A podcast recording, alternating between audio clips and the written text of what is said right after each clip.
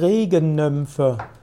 Eine Regennymphe ist ein Feinstoffwesen, ein Naturgeist, ein Elementargeist. Eine Regennymphe ist ein Wesen, das mit dem Element Wasser zu tun hat. Regennymphe ist auch so etwas wie eine Undine, die besonders im Regen spürbar ist. Wenn es regnet, regnet es nicht nur Wasser, sondern gerade wenn es ein warmer Regen ist, dann kannst du die heilende und sanfte Kraft der Regennymphen spüren. Nymphe ist allgemein die Bezeichnung für einen weiblichen Elementargeist. Nymphe ist manchmal auch die Bezeichnung für ein Wasserwesen. Und so ist Regennymphe eine der verschiedenen Nymphen und eine der verschiedenen Manifestationen von Feinstoffkraft.